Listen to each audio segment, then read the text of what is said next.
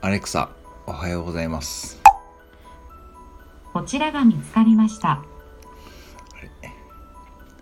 アレクサ、おはようございます。こちらが見つかりました。アレクサ、ストップ。アレクサ、おはようございます。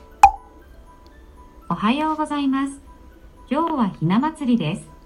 女の子の元気な成長を願って、ひな人形を飾り、白酒やひなあられをお供えする伝統行事です。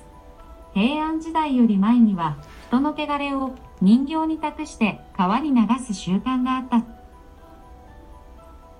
アレクサ、今日の面白いこと言って。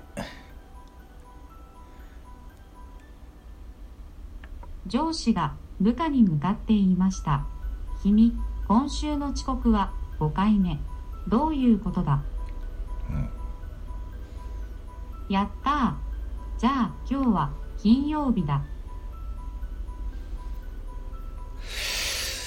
これはどうなんや。